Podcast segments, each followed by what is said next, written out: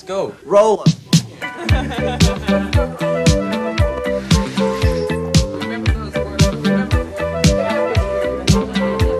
Hola amigas y amigos, les habla Mauricio de Medina y les doy la bienvenida a un episodio más de Aprende, ahorra e invierte. Te invito a escuchar el tema ¿En qué invertir en el 2023? El resumen semanal de los mercados y la frase de la semana. ¡Empezamos!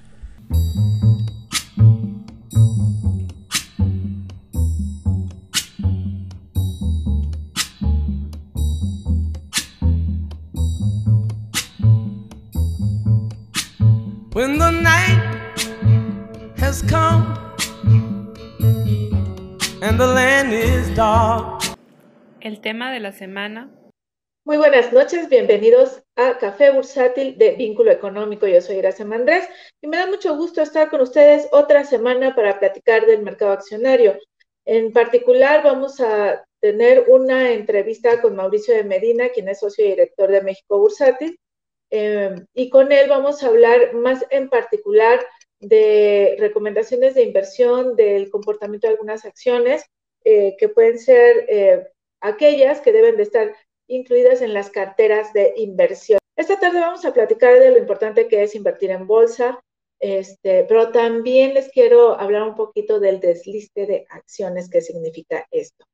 En, en los lunes empezamos platicando de economía y finanzas para conocer cuál es el contexto de la nación y el contexto internacional, porque todos esos factores económicos del que yo les hablo, que muchas personas dicen que no les entiendan, pero yo les aseguro que si ustedes siguen este programa van a entender cuál es la importancia y relevancia de conocer todos estos acontecimientos.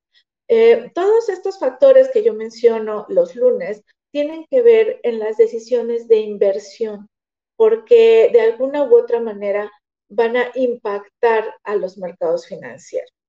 Eh, de tal manera que si los, eh, en este periodo de 2022, que el, el índice de precios y cotizaciones de la Bolsa Mexicana de Valores tuvo un descenso de 9%, menor al descenso que, que tuvo el índice de Standard Poor's 500 de Wall Street de 19%. Sin embargo, muchos mercados presentaron eh, variaciones negativas en 2022, presionados por eh, una, una tendencia de tasas, una tendencia a la alza de tasas de interés y eh, y las noticias de que existía una alta inflación alrededor del mundo. ¿Qué es lo que sucede cuando se dan estos fenómenos? Ah, y también la posibilidad de que se presentara una recesión a finales de 2022, que no se materializó ni en Estados Unidos ni en México, pero que es muy probable que se presente en 2023. Eso no se descarta. Pero ¿qué es lo que sucede o cómo funciona el mercado cuando se presenta una tendencia alcista en las tasas de interés? ¿Y por qué el mercado de capitales o el mercado de las acciones eh, no presenta un comportamiento positivo?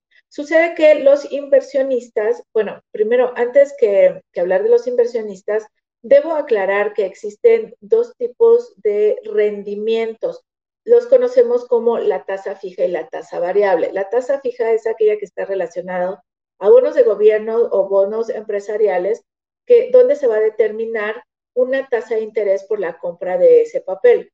En cambio, la compra de acciones, el precio de la acción va a variar todos los días y por eso le llamamos la renta variable, porque todos los días vamos a tener un precio diferente. Y si hacemos un cálculo porcentual del incremento o descenso del precio de la acción, pues vamos a tener variaciones en los precios. Por eso hablamos de la renta variable. A diferencia del bono de gobierno o corporativo, este mantiene una tasa de interés, eh, ofrece una tasa de interés y esta se va a respetar durante el plazo que se mantenga ese bono, ese bono que se adquirió. Esa es la diferencia entre la tasa fija eh, y la tasa variable. Sucede que el mercado accionario siempre ha sido atractivo porque en el largo plazo siempre premia a todos sus inversionistas. Puede presentar sesiones a la baja, incluso puede presentar años a la baja, como sucedió en el 2022. Sin embargo, bajas valuaciones pueden presentar oportunidades de compra y en el futuro podemos tener importantes ganancias, como se prevé que suceda en 2023 y quizás 2024-2025, dependiendo eh, la acción que se compre o si las carteras de inversión eh, o la formación de las carteras de inversión, mejor dicho. Todo va a depender de esa formación. Pero bueno, eh, la inversión en bolsa es importante porque, les decía yo, en el largo plazo siempre premia y premia más que la renta fija. La renta fija el año pasado estuvo, eh, mantuvo una tendencia a la alza. ¿Por qué? Porque la banca, la banca central buscó elevar las tasas de referencia tratando de contener la inflación. Los, ahora sí, los inversionistas saben muy bien cuando la política monetaria es restrictiva, cuando existe una tendencia a la alza de las tasas de interés, buscan eh, invertir en, esa, eh, en esas tasas fijas donde no existe el riesgo, donde existe la certeza que se le va a pagar eh, la tasa que se está anunciando y se alejan un poco del mercado accionario que tiene una renta variable, que está ligado al comportamiento de la economía, porque las empresas que cotizan en bolsa, pues eh, van a tener eh, un efecto similar al que estamos observando en la economía. Entonces, los inversionistas, al ver que la, la tendencia de tasas de interés, de las tasas de interés eh, fijas era la alza, salieron del mercado accionario, no todos, y buscaron una renta. O bien también pudieron estar invertidos en materias primas, porque hubo materias primas que eh, ofrecieron incrementos importantes, que si bien para los consumidores el, el, saber que el precio del maíz o del trigo tuvo un incremento importante, pues resulta desalentador porque estaremos esperando que en algún momento estos productos suban de precio. Sin embargo, si participamos en el mercado de capitales y decidimos invertir en materias primas, este podría ser un vehículo interesante de inversión porque obtendríamos importantes rendimientos. Bien, esta es eh, en general la situación que sucede en los mercados y esta puede ser una de las razones por las que la Bolsa Mexicana de Valores tuvo un descenso en el índice de precios y cotizaciones. Otro punto del que les quiero platicar es que el, el año pasado se habló de varios deslistes de empresas que cotizan en la Bolsa Mexicana de Valores. Eh, de repente se me vienen los nombres de eh, la aerolínea Aeroméxico, Lala, Santander, Sanborns y otras más, algunas más diría yo. Pero lo que más me interesa platicar con ustedes es por qué se da este desliz. Eh, las empresas son las que deciden salir o permanecer en el mercado, así como un día decidieron vender parte de su capital entre el público inversionista, que somos todos nosotros, y de esta manera recaudar dinero, eh, pues hoy están decidiendo salir de bolsa, de Bolsa Mexicana de Valores. Una puede ser porque el mercado está castigado. Esto significa que las valuaciones de las acciones son bajas, que los inversionistas están dando un valor bajo a las acciones y eso es algo que no les eh, beneficia en nada a las empresas. Otra razón por la que pueden estar decidiendo salir es porque eh, quizás los costos por mantenerse dentro de la bolsa pueden resultar altos comparados con otras bolsas. Así es que como usted y yo cambiamos de un banco a otro porque encontramos comisiones menores, las empresas pueden cambiar de una bolsa a otra, buscar ese financiamiento en bolsas, pero en cualquier bolsa porque resulta más, eh, menos costoso el listarse en una bolsa o en otra. Esta puede ser otra de las, razones, de las razones, no estoy diciendo que así sea siempre. Eh, pero, ¿qué significa que las empresas se deslisten?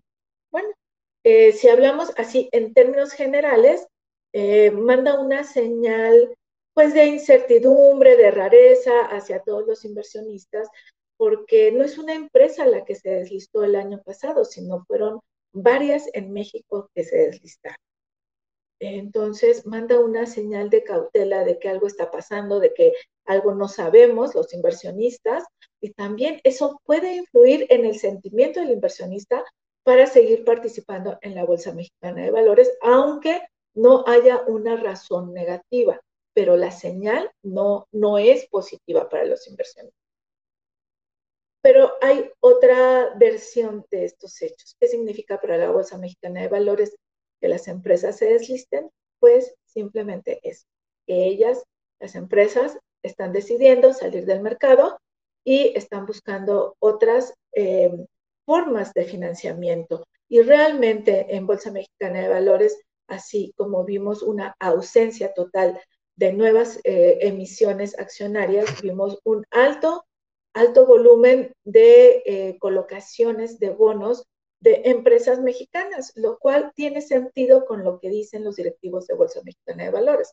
Están deslistando, ¿por qué? Pues porque en este momento el mercado no resulta atractivo para la empresa el, colocar acciones, pero sí resulta atractivo colocar una emisión, una emisión de deuda.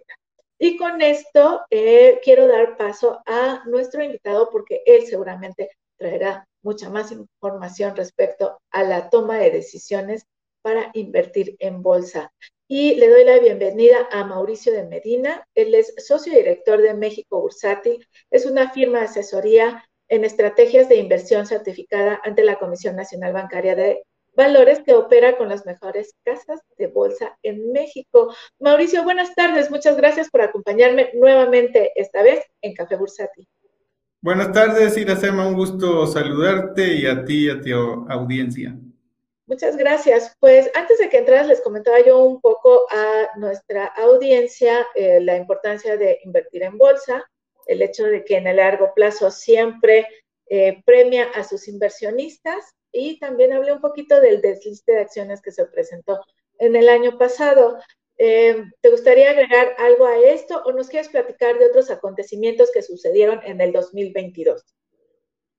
Bueno, siempre a inicio de año eh, a todo mundo le gusta recapitular un poco qué pasó y qué podría pasar, ¿sí? Aunque a ciencia cierta, pues nadie sabe qué va a pasar. Eh, como decía Warren Buffett, pues es muy fácil analizar o ver a través del retrovisor, pero el parabrisas es lo que tenemos que estar observando cuando vamos manejando, ¿sí? Viendo hacia atrás, pues ya lo sabemos, una crisis en Europa, bélica, este, Rusia y Ucrania, eh, hubo un incremento en los energéticos, eso trajo como consecuencia aumento en otros, en, en otros índices, en otras actividades. Eh, tenemos esto de la inflación que no se había visto en Estados Unidos durante años. Se pensaba que, que eso ya había, era cosa del pasado, que nunca se iba a dar un aumento como se está dando en Estados Unidos, donde por muchos años se ha usado de cierta estabilidad en las tasas de interés, se da la inflación. Y pues como tú bien sabes, pues una de las herramientas de los bancos centrales pues es modificar la tasa de interés, eh, la empiezan a subir con el objetivo de controlar la inflación, pero resulta que pues la inflación no se ha terminado de controlar y eso ha hecho que, bueno, cunda el pánico en las bolsas, en los mercados. Estaba viendo un análisis del Financial Times hecho por Robert Schiller, ganó el premio Nobel de Economía hace varios años, donde hace un análisis de una cartera de bonos y acciones norteamericanas y resulta que está en el cuadrante negativo ambos instrumentos, algo no visto en más de 100 años. De ese tamaño, quiero que visualicemos el impacto en las carteras de los inversionistas. Y no solo estoy hablando de un impacto en el mercado accionario, estoy hablando de un impacto en el mercado de bonos, porque como tú también bien sabes, pues una vez que eh, la tasa sube, el precio del bono cae. Y eso hace que pues las carteras lo resienten si las carteras tienen bonos de mediano o largo plazo. Y entonces eso ocurrió, ¿no? Cayeron las, el precio de las acciones, cayó el precio de los bonos y eso hizo que eh, pues esto repercutiera en un dolor significativo en el inversionista promedio, ¿sí? Eso es viendo hacia atrás. Hacia adelante, pues lo que hay que vigilar o, u observar es el fantasma de la recesión, que como te mencionaba en, la plática pasada, pues el Fondo Monetario Internacional y todos los analistas pues estiman que en algún punto eh, la Unión Europea va a entrar en recesión y muy probablemente Estados Unidos. Y eso hace que todo el mundo se altere pensando que todavía pueda ser un año negativo, ¿sí? Lo cierto es que todavía no hay una certeza sobre cuándo podría darse este evento, si Estados Unidos eh, entrará en recesión, cuánto durará esta recesión, son las preguntas que todavía están en el aire, ¿sí? Eh, tú mencionabas hace unos minutos que el empleo pues todavía seguía muy alto en Estados Unidos. Hoy hubo un anuncio de que salió mejor a lo esperado la tasa de empleo de nóminas privadas y eso hizo que el mercado norteamericano ajustara, ¿sí? Entonces, dos puntos hay que ver hacia adelante en este entorno macroeconómico, ¿sí?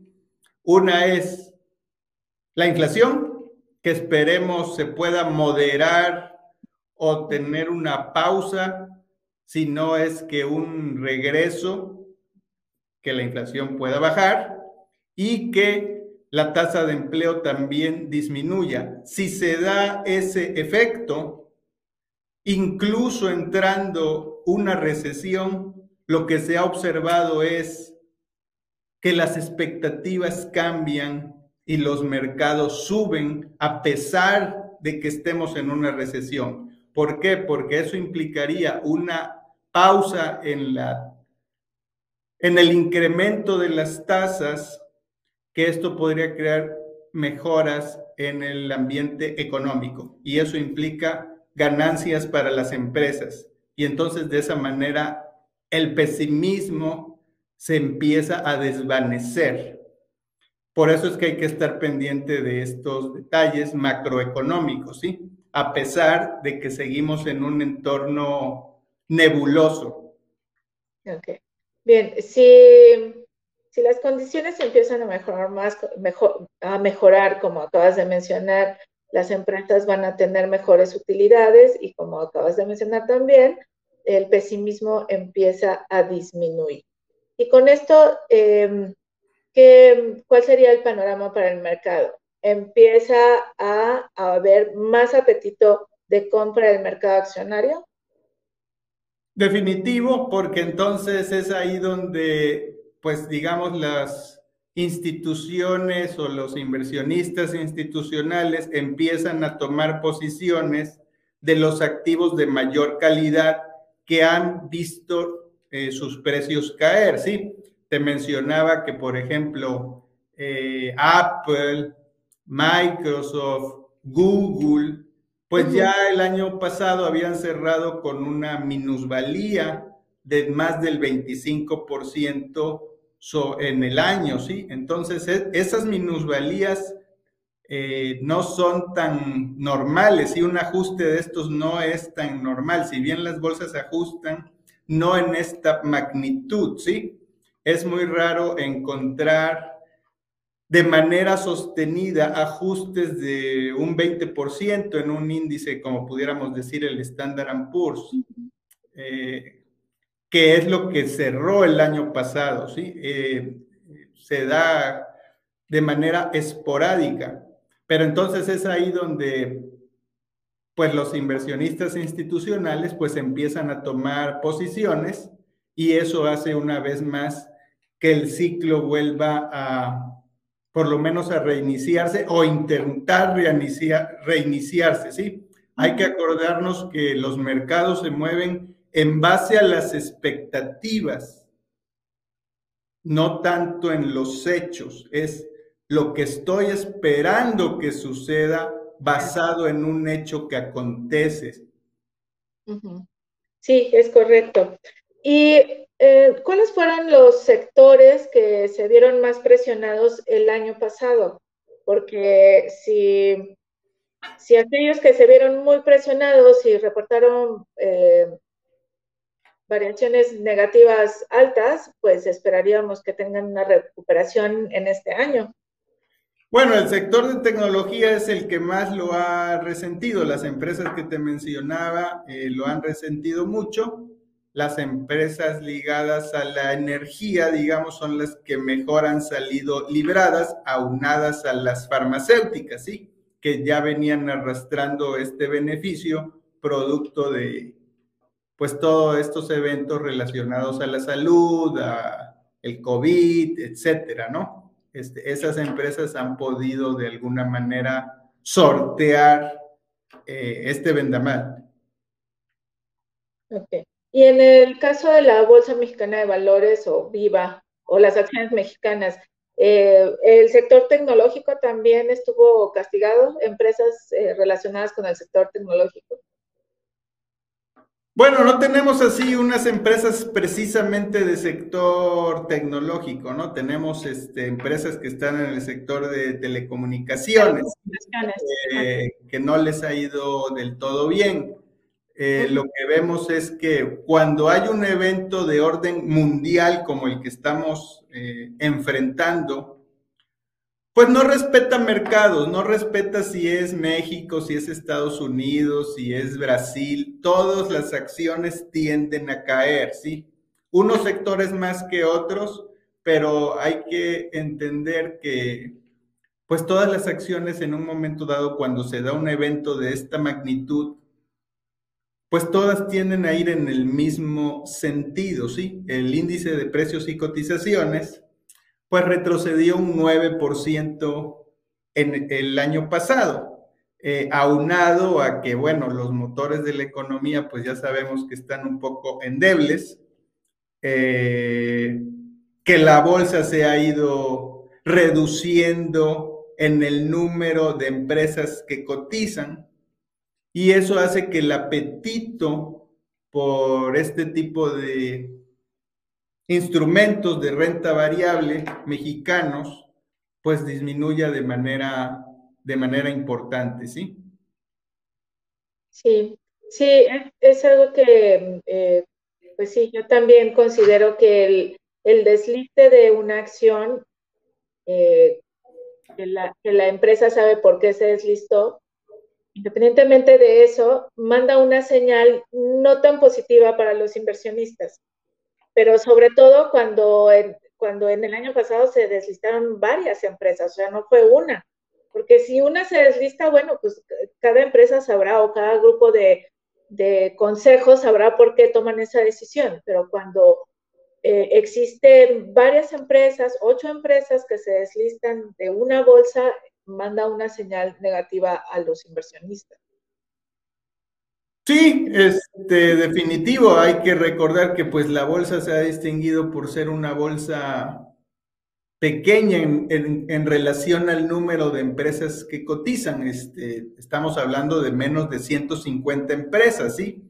Cuando por medio del sistema internacional de cotizaciones, pues un inversionista promedio puede tener acceso a más de 3.000 instrumentos eh, para colocar su dinero. Entonces, pues realmente el tamaño de las empresas que, tenemos actualmente en el país es, muy reducido, ¿sí? A pesar de que ya tenemos dos bolsas de valores. Sí, eh, sí, el tamaño eh, sigue siendo pequeño y con este desliste, pues más pequeño todavía. Y si hablamos del mercado de derivados, pues también es una bolsa no tan grande, aun cuando en algunos años tuvo eh, la operación de la TIE eh, una muy alta participación de inversionistas, pero bueno, eso se modificó y hoy en día pues no es tampoco la bolsa más grande o de mayor actividad eh, respecto a, otras bolsas de derivados. Así que, eh, bueno, existen, son pequeñas, pero eso tampoco debe de, eh, de, ser un limitante para los inversionistas, el que las bolsas sean pequeñas, porque finalmente las bolsas están reguladas, este, la forma de su regulación y vigilancia permite que los participantes pues eh, invierten de, de, una manera segura a través de las casas de bolsa. ahí es donde respaldan de alguna manera eh, la participación de los inversionistas en México, porque son instituciones reguladas y vigiladas también por la Comisión Nacional Bancaria de Valores. Y eh, después de todo este comentario, ¿qué van a hacer los inversionistas? ¿Qué van a comprar? ¿Cómo van a armar sus carteras? Bueno, yo siempre sugiero que La conformación de una cartera tiene que hacerse alineada a mis metas particulares, ¿sí? Siempre sugiero hacer una introspección de decir, ¿qué es lo que estoy esperando obtener? ¿Cuál es la meta? Si no está claro la meta, es muy fácil renunciar a una estrategia. Claro. Si no está clara la meta, pues cualquier resultado, si es positivo, pues va a ser bueno o regular. Si es negativo, uy, olvídate, ¿verdad? Este, la gente no continúa, el inversionista no continúa. Entonces, tengo que tener bien claro para qué quiero el dinero, cuánto dinero eh, estoy esperando obtener como beneficio, hacerme la pregunta de que si es realista esto que estoy proyectando. Ayer tenía una reunión con un prospecto para armar una cartera y me mencionó que se había pagado 30 dólares por entrar a un grupo de internet donde daban recomendaciones y en ese grupo le estaban recomendando una acción que de acorde a, los especialistas que están en ese grupo, pues iba a crecer 300%. Y yo le dije, a ver, a ver, eh, hagamos un alto, ¿sí? Este, una cosa es invertir y otra cosa es especular. Este, 300% eh, de un día a otro o en unos meses o incluso un año no es lo que el mercado nos ofrece como resultado promedio. ¿sí? Es, esos, esos datos son como encontrar una aguja en un pajar. No, no te confundas, ¿sí?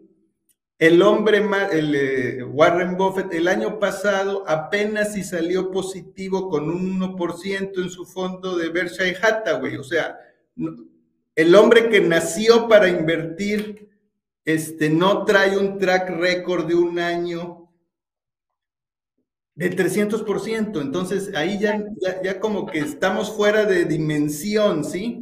Entonces, debo entender eso, ¿no? Sí, debo perdón, definitivamente el, ofrecimiento de que van a, eh, o la ilusión de que van a ganar 300% es una señal de que algo anda mal, ¿no?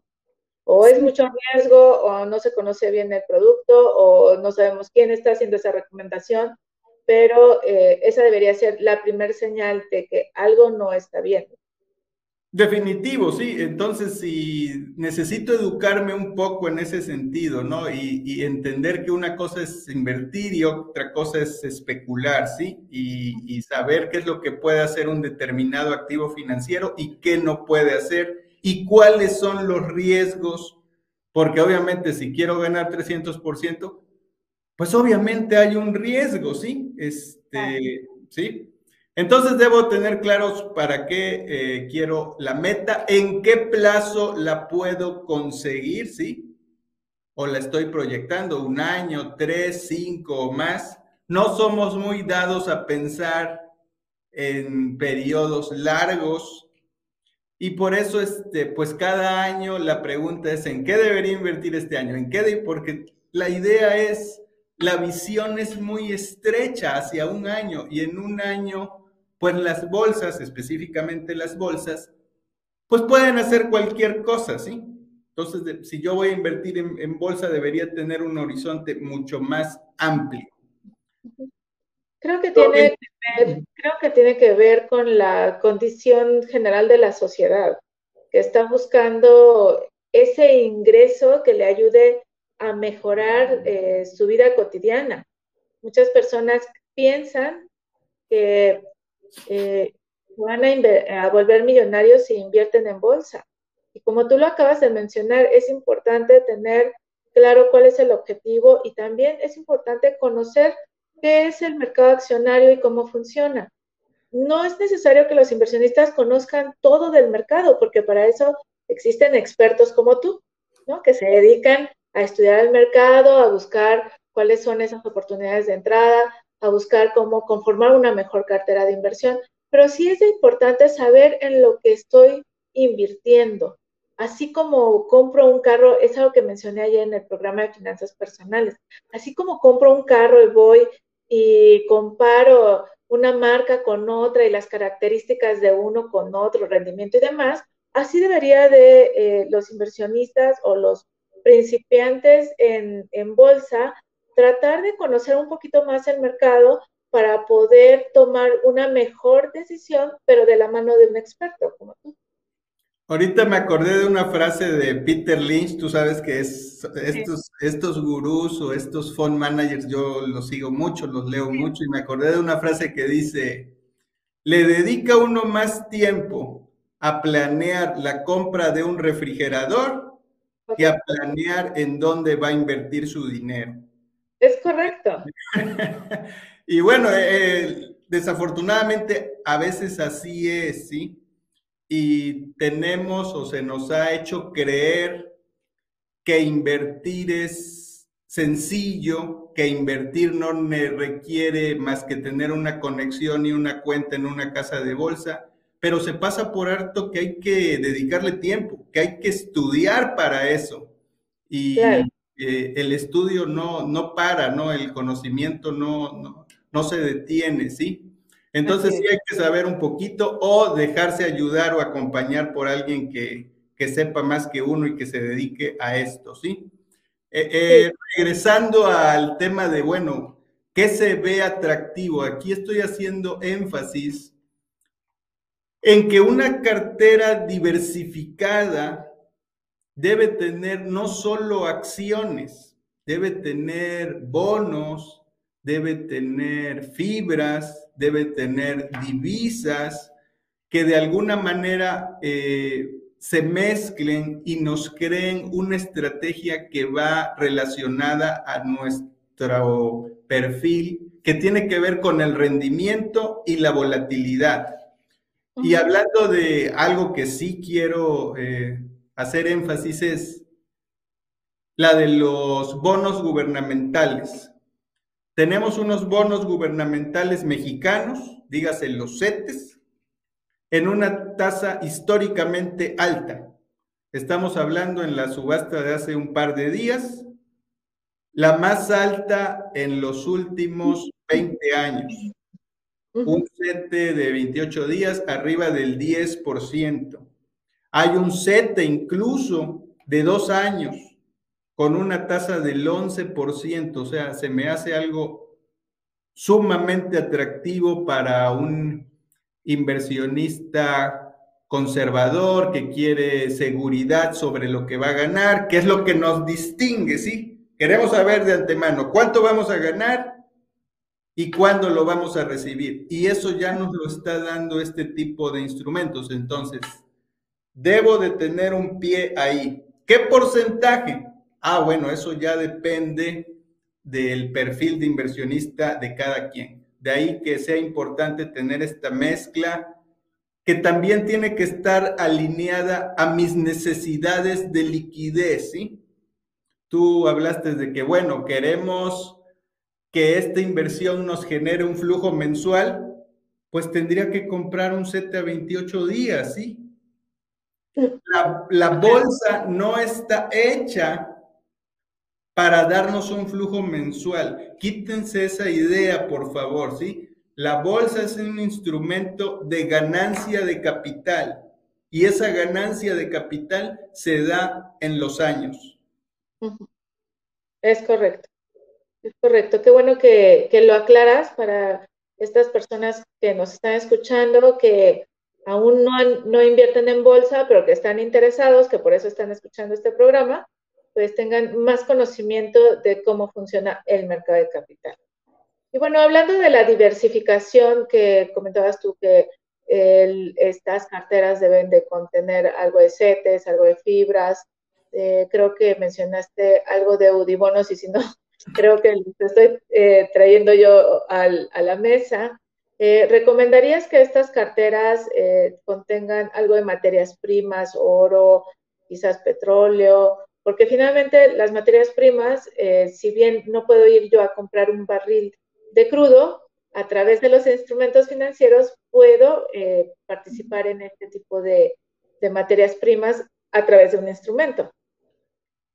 Sí, pero yo eh, ya como una estrategia de las que diseñamos, no le damos un peso muy sobresaliente. Lo que buscamos al incorporar, por ejemplo, el oro, es tratar de disminuir la volatilidad del portafolio, ¿sí? Eso es lo que buscamos, porque el oro se comporta diferente en el sentido de cómo lo afectan las variables macroeconómicas, ¿sí? Si yo invierto en oro, pues no estoy invirtiendo en ninguna empresa, en nada, simplemente es un material que está ahí, o sea, eh, que tiene un uso, sí, pero pues no nos genera utilidades ni demás, ¿no? Entonces, ese es el, el único prerequisito que yo sugeriría a la hora de invertir en alguna materia prima en particular o en algún commodity, ¿sí? Este, que nos sirva para que la mezcla en total del portafolio se pueda equilibrar, ¿sí? Este, eso es lo que yo anotaría. Okay. Bueno, y este, algo que te debo de preguntar es, ¿cuál es tu opinión respecto a las variaciones negativas que tuvo Bitcoin el año pasado? Muy, una variación muy alta, superior al 60%. ¿Y eh, qué tan recomendable es, eh, pues, tomar algunos Bitcoins y, y tenerlos ahí en las carteras o ahí en el resguardo? Mira, para mí el Bitcoin sigue siendo un signo de interrogación, ¿sí? Aquí en nuestro país, pues prácticamente no puedo ofertar o hacer un portafolio que contenga Bitcoins. Entonces eso tendría que caer en el terreno del fuera del sistema, ¿sí? Sin embargo, creo que hay un mercado ahí que todavía tiene mucha esperanza en que el Bitcoin pueda traducirse en lo que ha prometido será, que sea una moneda, que tenga un uso, este, que, que tenga todos los atributos para convertirse en un currency, ¿sí? Creo que todavía no hemos visto el final de la historia. Sin embargo, lo que hemos observado en los últimos meses es que ese, ese sueño donde se dice que este, va a vivir en un mundo donde no hay regulación, cada vez se ve más lejano, ¿sí? Por los eventos que acaban de suceder con este FTX, por ejemplo, el exchange, donde vemos una salida fuerte. Hoy anunciaban otro banco, el banco de Bitcoin también tuvo una salida fuerte de capitales. Entonces, para mí el Bitcoin ya entra en el terreno de la especulación. Entonces, yo no sugeriría pues, poner una parte representativa de mi patrimonio en un instrumento que está demostrado es muy volátil, ¿sí? entonces no sería una, un consejo responsable sugerir hacer eso. Entonces, si, si ya tomé yo mis previsiones, si entiendo que estoy especulando, si la parte proporcional de mi patrimonio que voy a poner ahí se hace cero y lo entiendo y aún así quiero hacerlo, adelante. Pero si no, pues mejor evitémonos la pena. Y debo decirlo porque, pues en estos últimos meses se me han acercado personas donde me han dicho, puse esto en un exchange, este, ahora ya ni siquiera eh, tengo acceso, este, no puedo sacar mi dinero. Eh, y hay muchas variaciones de esquemas Ponzi por allá afuera, que el trading no sé qué cosa y que te aseguramos el rendimiento. O sea, en esta clase de activos nadie puede asegurar un rendimiento, ¿sí? Entonces, eh, debemos entender que nos están mintiendo.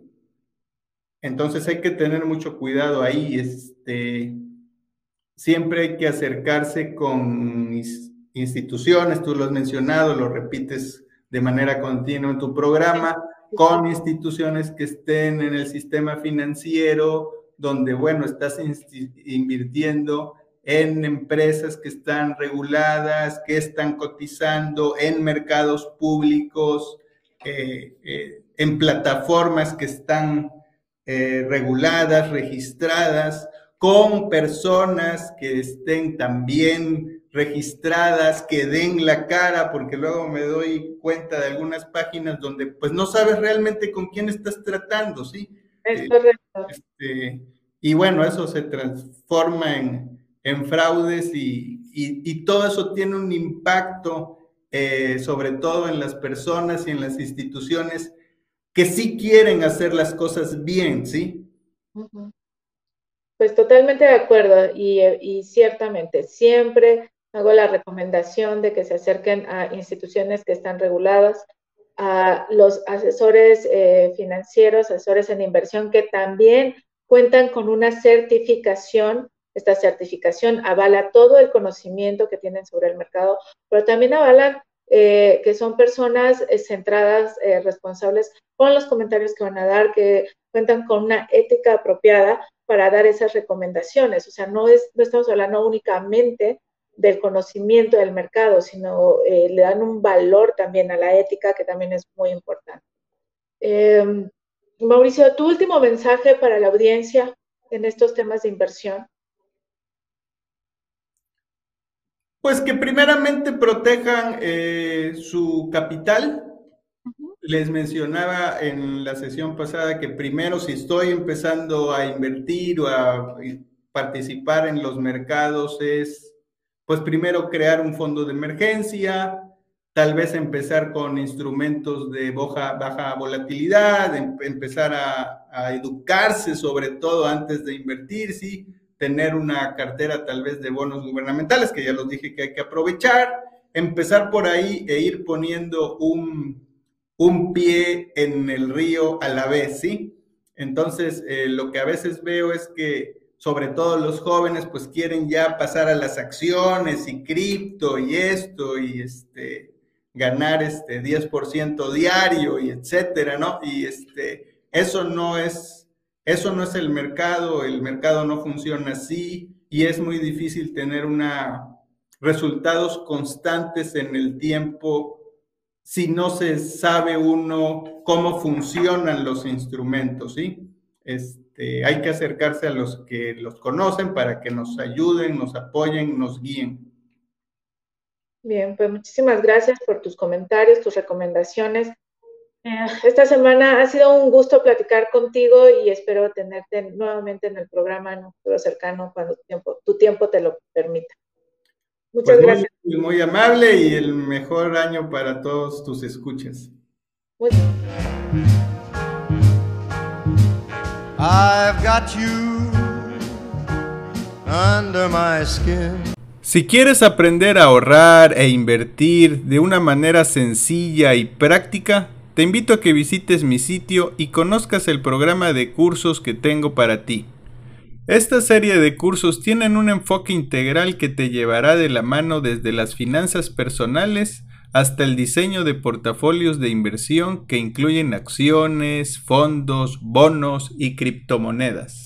Y recuerda, la educación financiera es una inversión mínima con grandes rendimientos a futuro. Así que no pierdas más tiempo, visita mi sitio mauriciodemedina.com.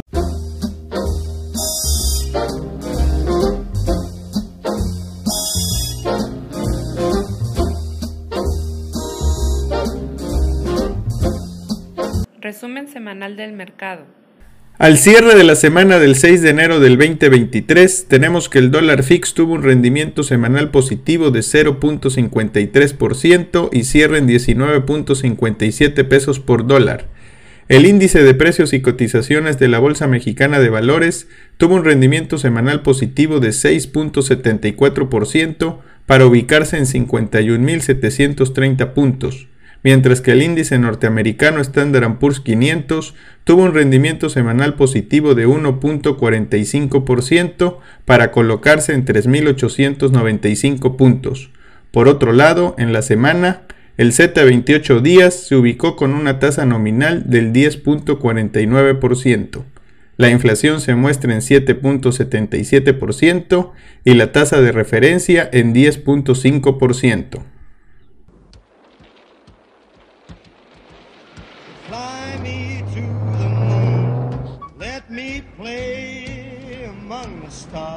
La frase de la semana. Los obstáculos son esas cosas espantosas que ves cuando apartas los ojos de tu meta. Henry Ford. Tall and tan and young and lovely, the girl from Ipanema goes walking, and when she passes, each one she passes goes, ah. Visita mi portal y encuentra herramientas sin costo. Recuerda que en mi portal podrás encontrar los siguientes ebooks, iniciando mi plan financiero, planeación para el retiro y 5 cosas que debes saber sobre el Bitcoin. Adicionalmente, podrás acceder a un curso en línea totalmente gratuito de nombre Introducción a la Planeación Financiera. Todo esto con un solo objetivo, brindarte herramientas para que tomes las riendas de tu presente y tu futuro financiero.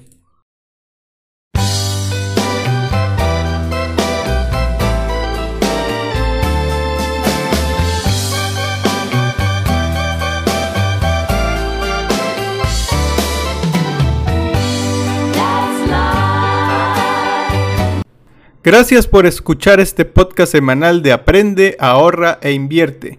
Y si te ha gustado, comparte con tus conocidos.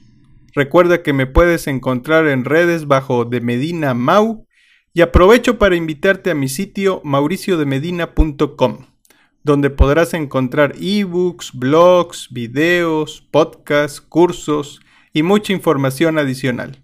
Hasta la próxima.